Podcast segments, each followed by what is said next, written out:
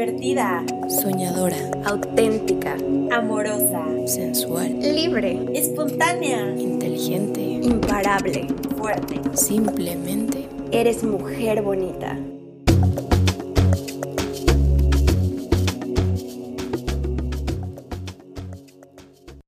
Bienvenidas, mujeres bonitas, a un capítulo más, a nuestro segundo capítulo de nuestra segunda temporada. Como siempre, estamos muy emocionadas y muy felices. Hoy un poquito más y ya les contaremos por qué. Seguro ya se lo están imaginando con el título de este capítulo, pero bueno, les va a dar un poco de introducción de lo que vamos a estar hablando hoy. Y pues en el marco del 8 de marzo que acabamos de pasar y que conmemoramos el Día Internacional de la Mujer, y más que nada y sobre todas las cosas de la lucha por y para nuestros derechos, de la lucha feminista, el día de hoy tenemos un programa muy especial lo repito una vez más, además de una invitada experta en el tema, que es algo que nos enorgullece todavía más. Antes de comenzar este programa, este capítulo, estábamos leyendo un poco fuentes como ONU o Mujeres México y decían algo como, las mujeres del mundo deseamos y merecemos un futuro igualitario, sin estigma, estereotipos ni violencia. Un futuro que sea sostenible, pacífico, con igualdad de derechos y oportunidades para todas las personas. A fin de lograr este objetivo, el mundo necesita mujeres en todas las mesas en las que se tomen decisiones, en todos los espacios en donde se decidan cosas. En este sentido, este año el tema consensuado a nivel mundial para el Día Internacional de la Mujer, este 8 de marzo, fue Mujeres líderes por un futuro igualitario en el mundo de la COVID-19. Y pues bueno, para hablar de estos retos que enfrentamos como mujeres ante este nuevo reto mundial, que es la pandemia, también para hablarnos de feminismos incluyentes y ponernos al corriente de todo, tenemos el día de hoy a una mega experta en el tema. Eh, ella es Paola Santillán. Hola chicas, ¿qué tal? Muchas gracias por la, por la introducción, qué padre. Este, hola a todas y todos y todas, por supuesto, en efecto soy Paola Santillán, eh, soy internacionalista de carrera, pero feminista eh, interseccional y activista LGBTI más de profesión y es estoy encantada de estar en estos espacios eh, virtuales y enhorabuena por estos ejercicios. Muchísimas gracias, Pau. Y sí, justo quiero como hacer esta presentación mucho más a fondo porque además de ser todo lo que voy a decir ahorita, Pau es, es mi familia. Es, es como esas hermanas mayores que les copias todo cuando eres chiquito y que más que nada es admiración. Y pues bienvenida y me siento de verdad muy, muy orgullosa por tenerte el día de hoy aquí.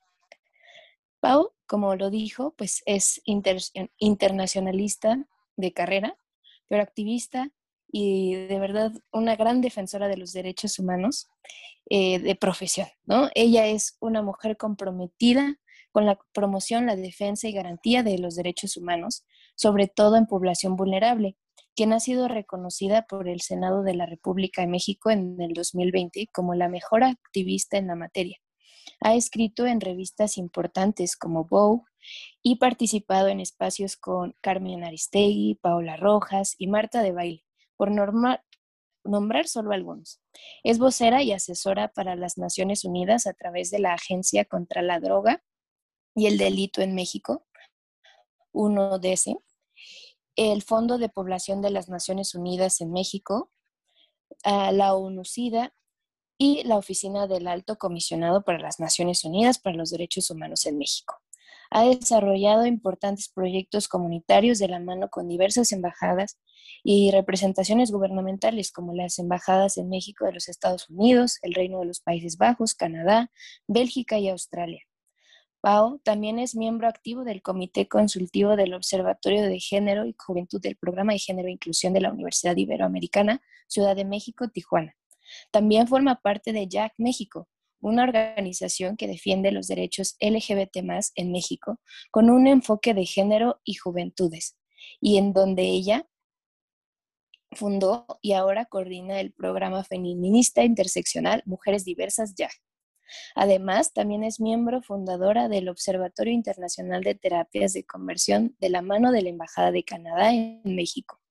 la del Reino de los Países Bajos, la Universidad de Ibero, la UNAM, entre otros. Además, Pau ha brindado conferencias, talleres, capacitaciones y formaciones de alto nivel a instancias como la Universidad Autónoma de México, la Universidad de Ibero, la Universidad Autónoma de Oaxaca, la Salle de Guanajuato, la Universidad Autónoma de Guanajuato, entre otras, y a empresas como Shell México, American Airlines e instancias gubernamentales nacionales e internacionales.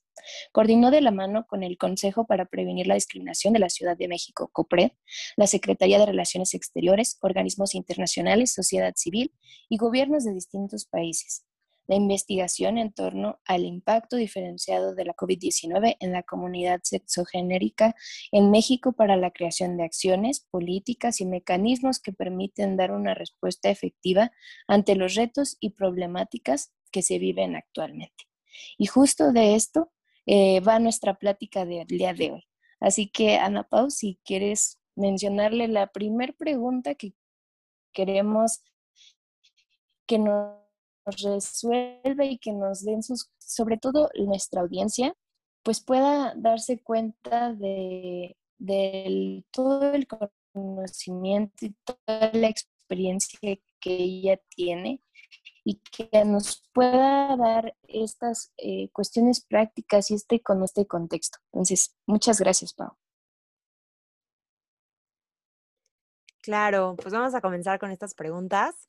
Una vez más, muchísimas gracias.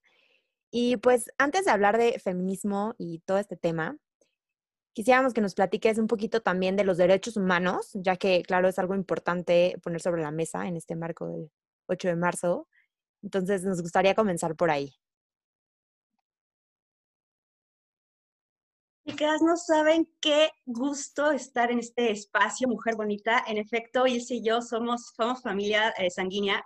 Ella, ella es mi prima y, por supuesto, mi hermana, mi hermana también por elección. Ahora luchas, por supuesto, y no me llena de orgullo estar compartiendo este, este espacio con estas dos mujeres. De verdad, muchas gracias. Y pues bueno, vamos a empezar un poco eh, hablando qué es esto de YAG, antes de empezar a abordar qué son los derechos humanos. YAG es una palabra en maya que significa amor. Y pues es el mismo estandarte con el que eh, tenemos para todo lo que hacemos. Nuestro nombre completo en sí es YAG Transformando tu vida. Y vaya que transforma vidas, transformó la mía. Y somos una organización de la sociedad civil encargada de promover eh, defender y garantizar los derechos humanos, sexuales y reproductivos de la comunidad LGBTI más en nuestro país, desde un enfoque desde las juventudes y de género. Y pues bueno, los derechos humanos. ¿Qué son los derechos humanos? Los derechos humanos son los derechos que tienes por el simple hecho de ser humano.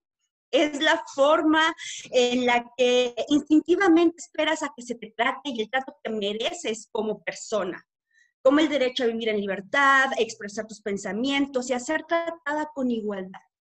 Hay muchos tipos de derechos humanos. Eh, la mayoría es aplicable a ciertos grupos, pero los derechos humanos son los únicos que corresponden absolutamente a todas, a todas las personas, en todas partes. Esto significa niñas, niños, eh, personas mayores, personas con discapacidad, eh, personas de la diversidad sexogenérica, hombres, mujeres, eh, recolectores de basura, vendedores de celulares, maestras, mm, bailarinas, deportistas, indios, cristianos, católicos, árabes, judíos, mexicanos, peruanos, tu madre, tus hijos, tu amiga y tú misma, tú misma. Todas todos y todes, tenemos exactamente los mismos derechos humanos. En otras palabras, son universales.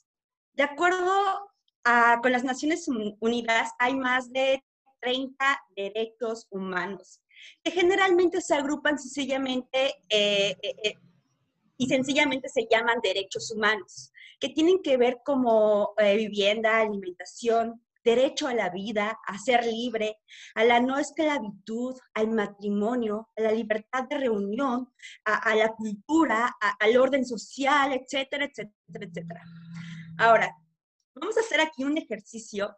Este, quienes estén escuchando y si ustedes chicas también lo pueden hacer, por supuesto, cierren sus ojos por un momento y vamos a remontarnos a aquel eh, día de, a las 3 de la mañana, aquel 10 de diciembre de 1948. Casi dos años después de diseños y de una larga noche de debate, el presidente de la Asamblea General de la ONU convocó a la votación del texto final. 48 países votaron a favor, eh, otros se abstuvieron y ninguno lo negó. Así, así fue aprobada la Declaración Universal de los Derechos Humanos. El documento proclama una idea sencilla pero poderosa, y aquí eh, quiero ser empática en ello. Todos los seres humanos, humanos nacen libres e iguales en dignidad y derecho. Te voy a repetir. Todos los seres humanos nacemos libres e iguales en dignidad y derecho. Y con esta declaración quedó claro que los derechos humanos no son eh, concebidos por los gobiernos, sino son derechos de nacimiento de todas las personas. Así que no importa de, en qué países vivamos, eh, quiénes son nuestros dirigentes e incluso quiénes somos. Por el hecho de ser humanos tenemos derechos. Y porque tenemos derechos, los gobiernos están obligados a protegerlos. Es decir, que queden claras las consignas que se gritan en las marchas. Nuestros derechos humanos no se votan, se garantizan. En México, eh, a partir de la reforma constitucional de, de 2011, los tratados internacionales eh, ratificados por nuestra nación estarían ya al mismo nivel y plasmadas en nuestra constitución, al mismo nivel que los tratados internacionales a los cuales estamos ratificados. Entonces, a partir de ese momento pasamos de tener garantías individuales a derechos humanos y se estableció que las autoridades deberían guiarse por el principio pro persona. ¿Qué es este principio pro persona? Es decir, en caso de, que tú estés en algún proceso legal o se deben aplicar las normas o las interpretaciones más favorables a tu persona, aun siendo estas normativas de carácter internacional.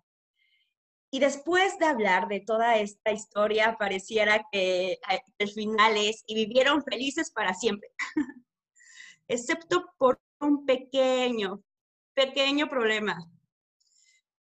Si la gente tiene derecho a la alimentación y el cobijo, ¿por qué 16 mil niños se están muriendo de hambre cada día, uno cada cinco segundos? Si la gente tiene libertad de expresión, ¿por qué miles están en prisión por expresar sus ideas?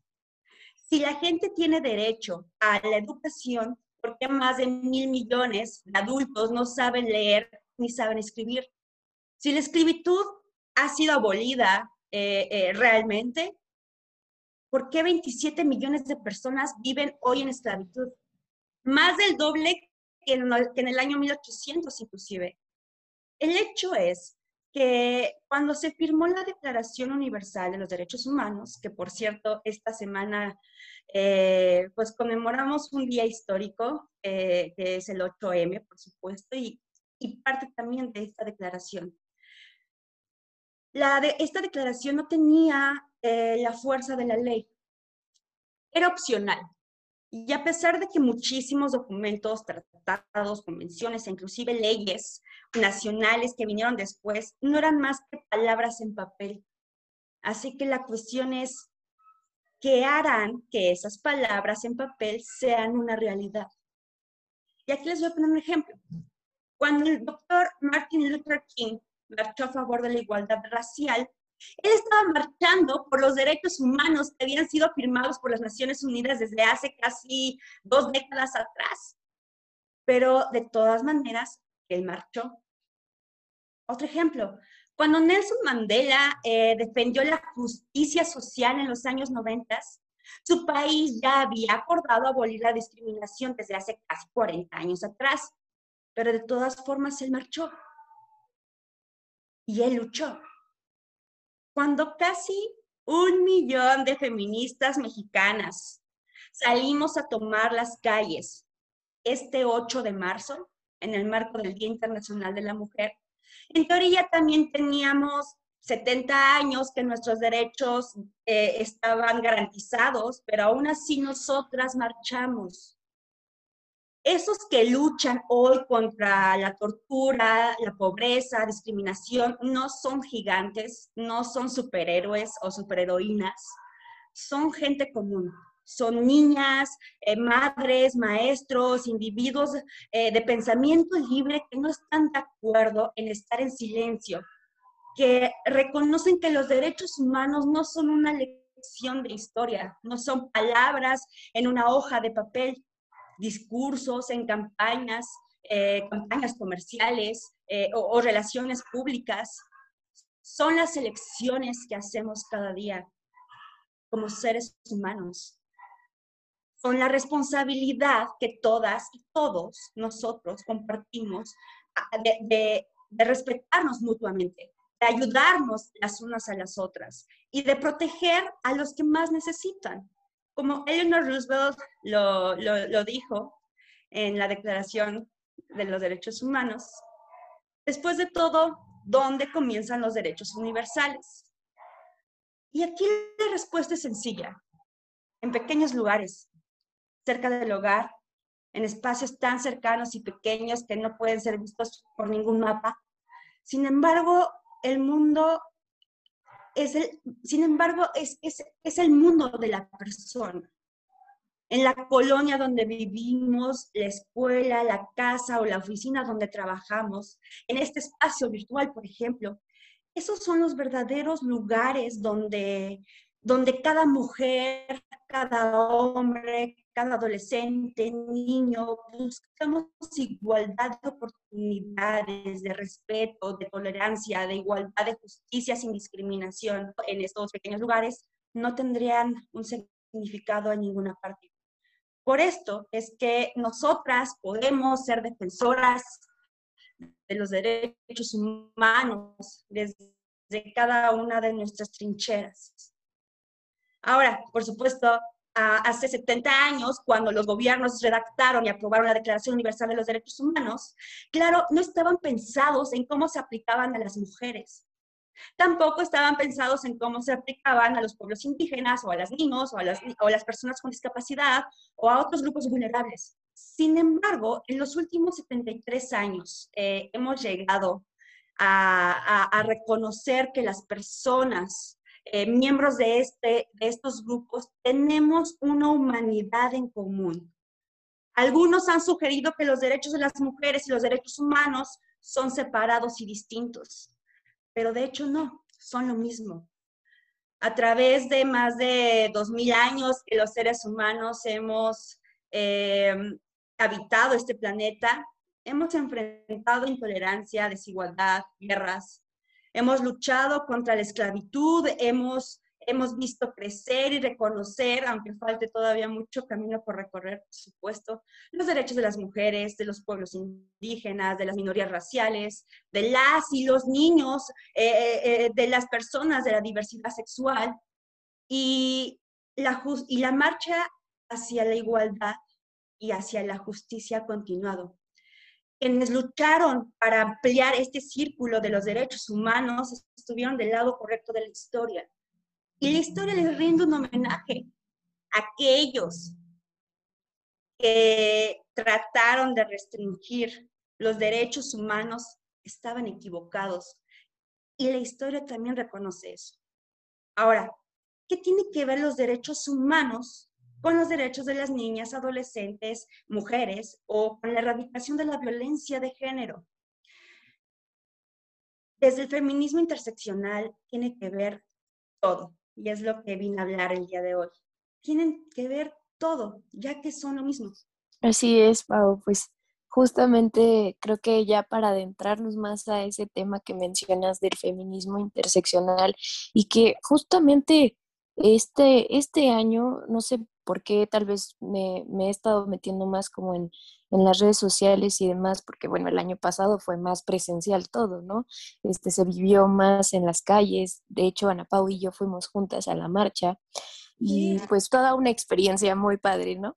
Eh, y pues ahora pues es más todo virtual y justamente eh, está más fuerte esta parte del feminismo interseccional. Ahí este, yo quisiera agregar también una pregunta solo porque, por saber, porque yo la verdad es que no, no lo sé, estos colores, ¿no? De, de, de, los, de los feminismos que tenemos, ¿no? Este, que es el verde, que es el morado. ¿Tú, tú nos podrías platicar como a qué se refieren o, o dónde podrías decirnos que, que busquemos esa información? Creo que sí. Bueno, vamos a adentrarnos un poco a, a los colores. Los colores, el morado, se refiere a la lucha feminista.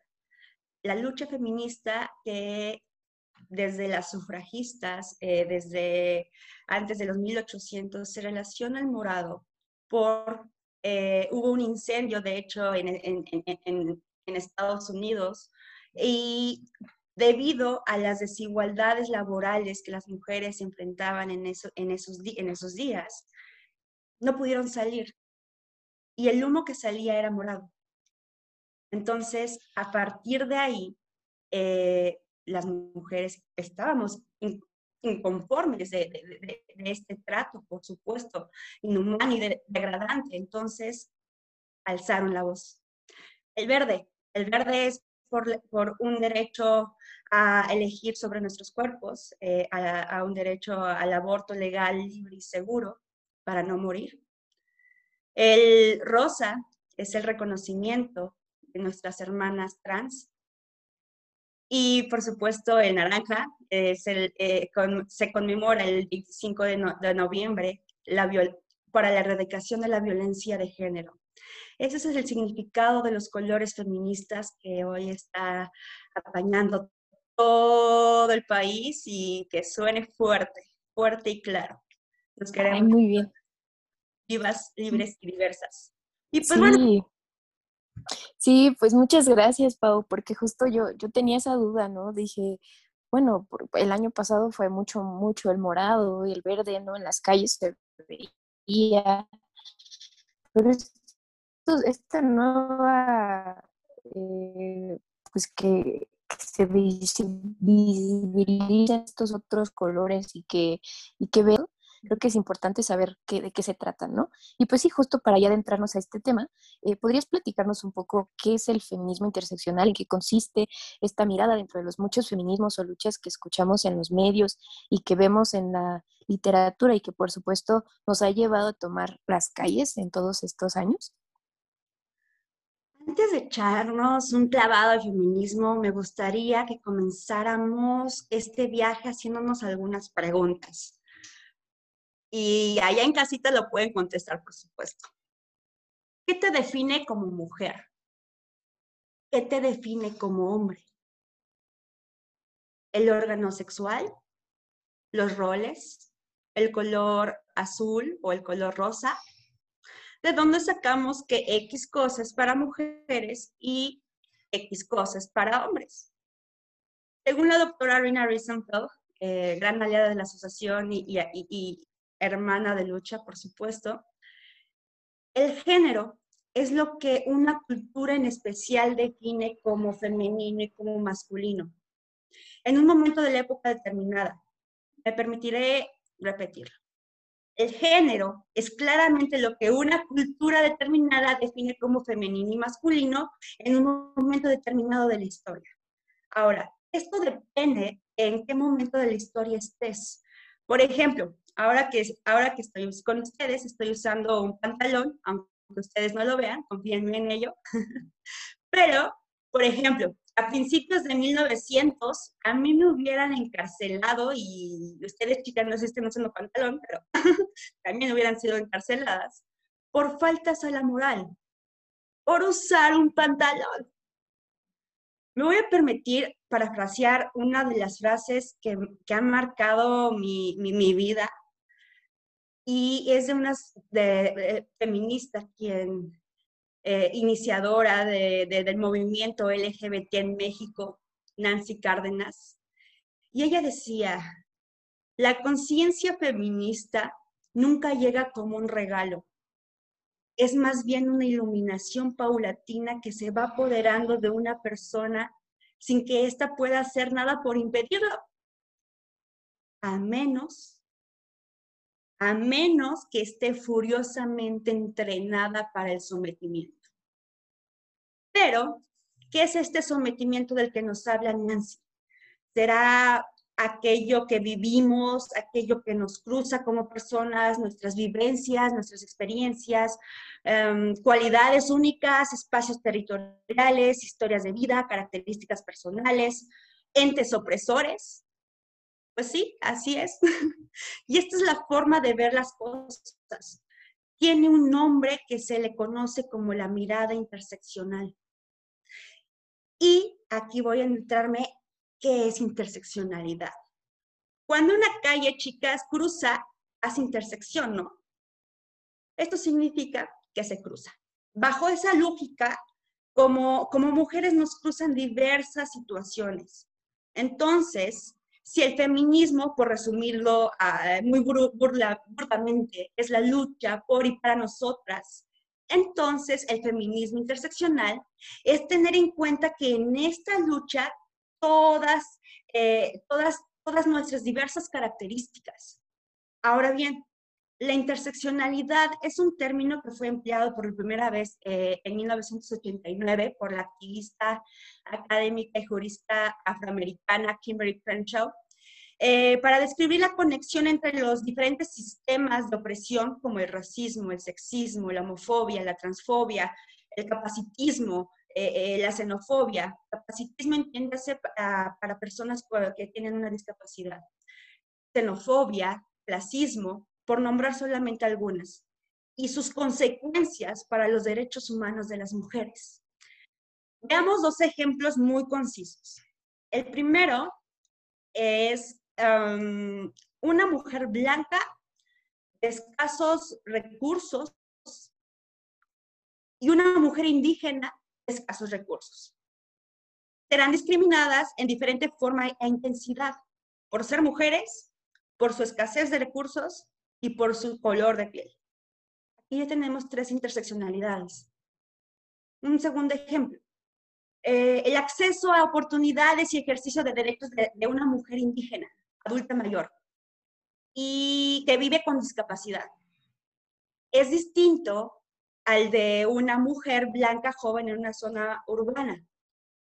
Uno más, por ejemplo, mis interseccionalidades para poder conseguir, eh, para poder conseguir un trabajo en las Naciones Unidas, es decir, aquello que me pudiera hacer que tenga un, grado mayor de, de, de, dificultad para alcanzar esa meta, pudieran ser que soy, que soy una mujer joven, soy una mujer joven lesbiana, y aquí ya tengo tres interseccionalidades, mujer, joven y lesbiana. Me podrán discriminar por ser mujer, por ser una mujer joven y por ser una mujer joven lesbiana. Al final del día, nuestras intersecciones eh, son nuestras vivencias, son nuestras historias, eh, de cómo, cómo, cómo vemos nuestras historias, cómo, cómo vemos estas historias que parecieran repetirse, pero con diferentes actrices, en diferentes espacios, eh, en, en diferentes circunstancias, pero la misma historia al final. Y a todo esto, ¿a qué reflexión nos lleva? Ya que hemos visualizado eh, las diferentes intersecciones que existen, podría ser lógico pensar que en estas mismas nos hacen, de, nos hacen ver débiles o incapaces o al menos es, lo que es lo que la sociedad eh, pareciera enseñarnos. Pero ¿cómo modificar esa visión? ¿Cómo aceptarnos vulnerables? ¿Cómo aceptarnos vulnerables pero al mismo tiempo fuertes? Es en nosotras está también cambiar el discurso, reconociendo nuestras características, pero también abrazándolas, empoderándolas, cambiando la narrativa, haciéndolas nuestra fuerza y claro, siendo sororas. Sí, la verdad es que está demasiado interesante este tema, estoy aprendiendo muchísimo, eh, me encanta Y justo otra cosa que acabas de tocar y mencionar y que nos gustaría que nos explicaras es esto de qué es sororidad. no sé si lo dije bien, soro Sororidad. Ay, perdón. Sororidad. Eh, que justo también pareciera estar de moda y que por lo que he visto y lo poco que he leído, todas debemos saber qué significa y practicarlo. Justo, Ana Pau, acabas de dar una palabra clave y que mucho la hemos escuchado, moda. Realmente el lenguaje es una construcción social. Los mismos seres humanos hemos construido el lenguaje. Por ejemplo, la palabra discriminación no existía hasta que el movimiento de mujeres se gestó. Y ahora escuchamos la palabra discriminación. Lo que no se nombra no existe. Entonces, ¿cómo podemos llamar a la máxima solidaridad entre mujeres? Sororidad. Y aquí me, gustaría hacer énfasis que el reto que, que tenemos para con nosotras mismas y para con el movimiento de mujeres es hacer que las complejidades de la discriminación interseccional sean claramente visibles. Es decir, hacer visible todas las desigualdades sociales que enfrentamos como mujeres. Y actuar para incluir a las mujeres eh, marginadas, no son las maneras en que nos referimos o a cómo encauzar el cambio, sino también como partícipes en las acciones que nos comprometemos a realizar en las futuras orientaciones del movimiento de mujeres. ¿Qué quiere decir esto? Algo muy sencillo, que básicamente se traduce en empatía. Para que el movimiento feminista avance dentro del propio movimiento, es decir, para que la lucha por nuestros derechos prospere, debemos ser empáticas cada una con, con las otras eh, o con las diferentes realidades que las demás podemos estar viviendo, que se nos puede estar cruzando. Ojo, estos retos también van más allá de la empatía, ¿eh? también contemplan la inclusión, hacer partícipes a todas las realidades, ser solidarias, ser sororas. La sororidad, entonces, es, es, es, una hermosa e importante palabra que justo nace del movimiento feminista para descubrir como ya lo había mencionado, la máxima solidaridad entre nosotras las mujeres. La sororidad son acciones, son acciones que nos conllevan a sentir empatía por las múltiples realidades que nos puedan estar cruzando a todas, considerar a la prójima como nuestra hermana, nuestra aliada, compañera, apoyarla en su lucha, es la lucha de todas.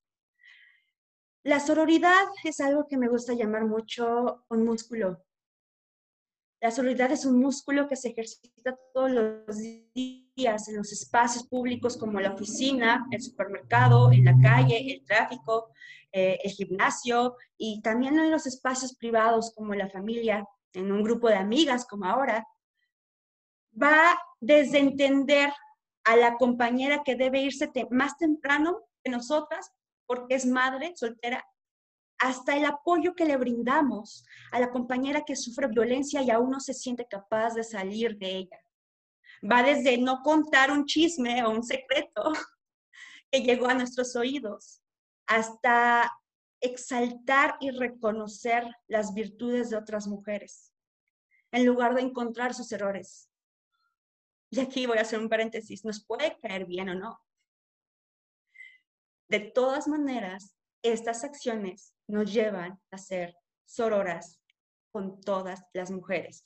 Entonces, la solidaridad consiste justo en entender que si a una le va bien, todas avanzamos, porque esa victoria nos representa a todas. Esa mujer empoderada, libre, exitosa, nos abre camino a todas. Ser sororas es ser feministas. Ser sororas es ser defensoras de los derechos humanos ser sororas es, es, es ser mujeres fuertes, unidas, decididas. Es creérnoslo. Ser sororas es ser gentiles con nuestras propias realidades y la de las demás compañeras. Y eso, eso es una gran fortaleza, una gran fortaleza y unión. Es la verdadera causa y lucha feminista. Es hacer, como esta máxima feminista dice, hacerlo personal político. La sororidad es también este sentimiento que nos hizo por primera vez a muchas de nosotras a salir a las calles. Y ahorita que estaban comentando de, de ir a la marcha juntas, ese es un acto de sororidad, acompañarnos. Y cuando marchamos a una sola voz, ni una más ni una menos, o que nos involucremos en acciones coordinadas desde lo laboral, gubernamental, inclusive desde casa, justo, justo como este ejercicio que estamos aquí reunidas desde este podcast de Mujer Bonita. Sí, Pau, muchas gracias. Yo también, o sea, igual como para aportar un poco a ese concepto, he escuchado, bueno, he leído también que viene del, o sea, si nos vamos como más a lo de, a las etimologías y todo el significado como de las palabras, sé que sororidad viene de la palabra sorella, ¿no? Que es como este, hermana en italiano, me parece, una cosa así.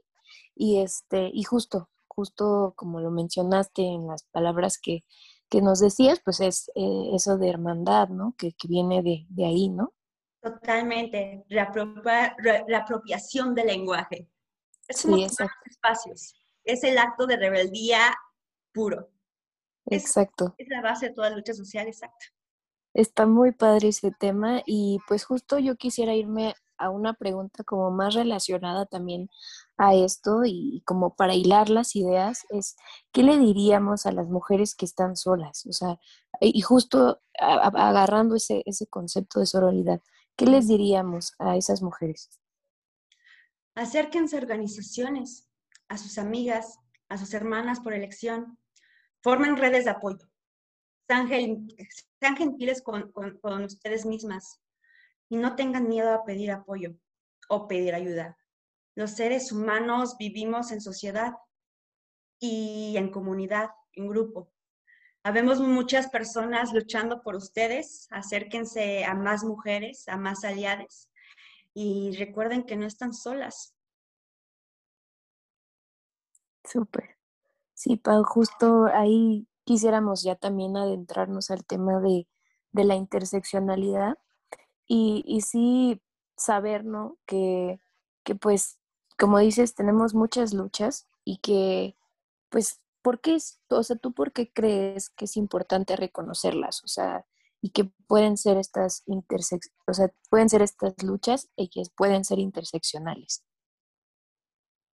Ya te dice que aquí me, me salta una pregunta de la pregunta. ¿Cómo no tomar en cuenta la interseccionalidad cuando se exigen derechos? Por supuesto, existen múltiples acercamientos eh, a distintas luchas sociales, pero al menos eh, desde mi expertise, que es el feminismo, eh, cobra particular relevancia en el reconocimiento de todas las mujeres, de todas las posibles variables que pudieran cruzarse en una persona. Partiendo de ahí, sería claramente comprensible y hasta lógico considerar una mirada interseccional eh, para toda lucha social, ya que permitirá entender, empatizar y entender con mejor eficacia una problemática. Aquí añadiría también la importancia clara desde la transversalidad de las causas es decir, ir de la mano. Por lo cual tiene completo sentido que desde una asociación, ya, por ejemplo, que trabajamos en pro de los derechos LGBT, también existe una causa feminista interseccional. Eh, y, es, y esto es importante porque nos marca una, una visión de cómo cómo las luchas sociales tienen que ir de la mano. No podemos ponernos el pie. Y es algo muy sencillo como la lucha de las mujeres no avanza si los derechos LGBT no avanzan. Si los derechos LGBT no avanzan, no avanzan los derechos de las personas racializadas. Si las personas racializadas, sus derechos no avanzan, no avanzan eh, los derechos de las mujeres. Y así, y así, y así, y así. Entonces, ese, ese sería más o menos cómo, cómo podemos ver las luchas sociales desde la transversalidad de las causas. Claro. Y bueno, ¿la interseccionalidad puede borrar o menospreciar los objetivos de algún movimiento y o grupo vulnerado? Oh, definitivamente no, no, no, no, no. es todo lo Ajá. contrario, de hecho. Aplicándola en programa, por ejemplo, eh, lo pudiera decir que el feminismo interseccional reconoce a todas y todo cuerpo que haya sido víctima de la opresión sexista. Por ejemplo, para el movimiento pro aborto, desde mi punto de vista muy personal, considero que el feminismo interseccional, por supuesto y claramente y lógicamente, contempla a los chicos trans. Por ejemplo, ¿qué pasa eh, cuando un chico trans eh, necesita ir a una clínica para realizarse una interrupción legal del embarazo? ¿Será discriminado? Claro. Será discriminado por su apariencia, por su expresión de género, por su orientación sexual, eh, porque es un chico trans. Entonces, definitivamente, en el feminismo interseccional cabemos todas las entidades que somos objeto de discriminación por algún tema que tenga que ver eh, con este cuerpo sexuado femenino, por así decirlo. Ahora, si la pregunta va más eh, sobre aquellos feminismos que contemplan, o más bien que solo contemplan eh, a las mujeres cis, es decir, a, a, a, a las mujeres que nacieron eh, biológicamente, se les asignó su sexo al nacer, más bien su, su, identidad de género corresponde al, al sexo que le han... Que le, que, ah, voy a repetir esto. Sí, no te preocupes. Este, ah, sí, claro. Si, si, si hablamos de aquellos feminismos que solo contemplan a las mujeres cis, cis ya, se, se, les, se, les, llama persona, mujeres cis o personas cis eh, cuando su identidad de género comprende, la identidad de género va más allá de cómo me identifico como, como, como persona.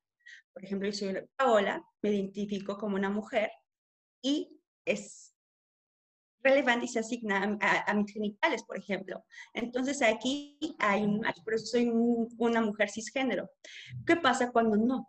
Ahí es cuando es, entra el, el, el, espectro trans, por supuesto. Entonces, ahora, si la pregunta va más allá de que si solamente contempla a las mujeres cis, es decir, que excluyan a las mujeres trans, me gustaría ser muy enfática y, y aclarar que eso no es feminismo y que hay que estar atentas y atentos a esos feminismos, entre comillas, que bajo la bandera de radicalidad esconden al Estado más opresor y conservador de una sociedad. La interseccionalidad implica cruzar, implica entonces tomar en cuenta y, y, por, y por ende es aceptar, empatizar, entender y no juzgar. Ese sería el mayor reto, eh, tener en cuenta verdaderamente todas las realidades. Claro. Y creo que es un tema que va mucho más a fondo para considerar, ¿no? Eh, y bueno, ya como la última pregunta para comenzar a cerrar, eh, ¿qué son las mujeres diversas? ¿A quiénes comprende este grupo? ¿Cómo nos puede quedar más claro? Perfecto. Mi mero mole me encanta. Aparte es mi comida favorita. ¿Sabes, Irse? Mujeres diversas, eh, somos todas aquellas mujeres eh, de la diversidad sexogenérica. Esto es mujeres lesbianas, bisexuales, pansexuales, trans, mujeres sáficas, eh, que somos todas aquellas que amamos mujeres o mujeres disidentes de la heteronorma. Y justo por ello, por toda la diversidad de mujeres que somos, hablar del feminismo, inclusive las mujeres heterosexuales forman parte de la, diversidad. Pero justo hablando aquí del feminismo interseccional, es la fórmula más apropiada eh, en mi trinchera, con el trabajo de base que realizo. Esta corriente eh, que reconoce y acepta nuestras realidades eh, sexuadas e interseccionadas nos resulta incluyente, para trabajar y, perseguir nuestras metas en común. No como movimientos polarizados, sino de la mano, desde la transversalidad de las causas y con la mirada de género y juventudes. Desde Mujeres Diversas ya eh, no creemos en el separatismo por completo. Me parece que hay posturas bastante radicales eh, que a veces nos suman y que todas las voces importan. Es importante eh, que nadie debe quedarse atrás. Los derechos de todas las personas importan. Entonces, nosotros le, le apostamos a un feminismo interseccional. Y ese es mi compromiso, es sumar al movimiento feminista, eh, poder visibilizar distintas realidades desde el trabajo de, que hacemos en la asociación con, con, con, la, con la, población, de la mano de muchas jóvenes muy distintas, con realidades muy complejas. Eh, eso es lo que nutre la mirada del feminismo interseccional y pues es la suma de todas esas voces. Entonces, es que las construcciones de todos esos acuerdos que nos llevan a la sororidad, a una sola voz que resuena, y es el lema de, de, mi programa. Nos queremos personas vivas, libres, pero sobre todo diversas.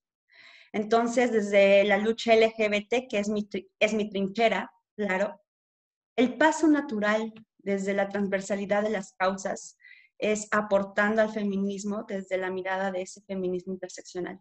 Totalmente, totalmente. Muchísimas gracias, Pau. Creo que ese tema último, último, pero que nos dejó ya así como con el hilito para ya después irnos como de hilo de media, es, es eso, ¿no? De, de, la, de la diversidad. Yo creo que va a ser un tema sin duda para otro capítulo, para que hablemos más sobre, sobre toda esta pues sí, sobre la diversidad sexual, fue un punto, ¿no? O sea, irnos, si se puede, en junio, que igual va a ser otra época súper de chamba para ti, pero, pero sé que va a valer la pena, porque sí, este, es importante, es importante que, que lo toquemos, que platiquemos, que lo visibilicemos, que nos sensibilicemos, que de todo. Entonces, este, pues la verdad es que yo me voy muy contenta con toda la información que nos diste, igual Ana Pau seguramente, y yo, eh, pues todos, creo que nos vamos con este, esta espinita de que todas tenemos la, la tarea de practicar la sororidad, que creo que es un, un punto muy importante que, que rescato del capítulo de hoy. Y pues sobre todo ya para cerrar, pues agradecerte, agradecerte por habernos acompañado. Eh, ha sido un, un, honor muy grande tenerte y por supuesto el, el, aprender juntas y que nos informaras en, este, en el marco de esta fecha tan, tan importante. Muchas gracias a ustedes, chicas. De verdad, cuenten con la asociación y conmigo y desde Mujeres Diversas ya, por supuesto, cuenten con nosotras y nosotres. Eh, me parece que es importante hablar de esto. Y por supuesto, eh, para el mes del orgullo ya hablaremos cómo ser buen aliado, buena aliada. Entonces, eh, justo creemos desde ya que no necesita ser la causa para defenderla. Y pues muchas gracias. Recuerden de seguirnos en nuestras redes sociales, YAG México, eh, YAJ México, en todas las redes, Twitter, Instagram y Facebook. Y pues muchas gracias, mujer bonita, mujeres bonitas. Busca lo que enciende tu alma, mujer bonita. Gracias por acompañarnos hasta el final de este episodio. Este es tu espacio y nos encanta tenerte. Estamos preparando más contenido buenísimo para ti, así que no olvides darnos follow en Instagram. Arroba mujerbonita-podcast. See you soon.